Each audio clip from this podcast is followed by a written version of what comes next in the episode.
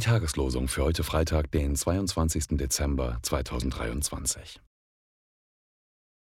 Werdet ihr der Stimme des Herrn nicht gehorchen, so wird die Hand des Herrn gegen euch sein, wie gegen eure Väter.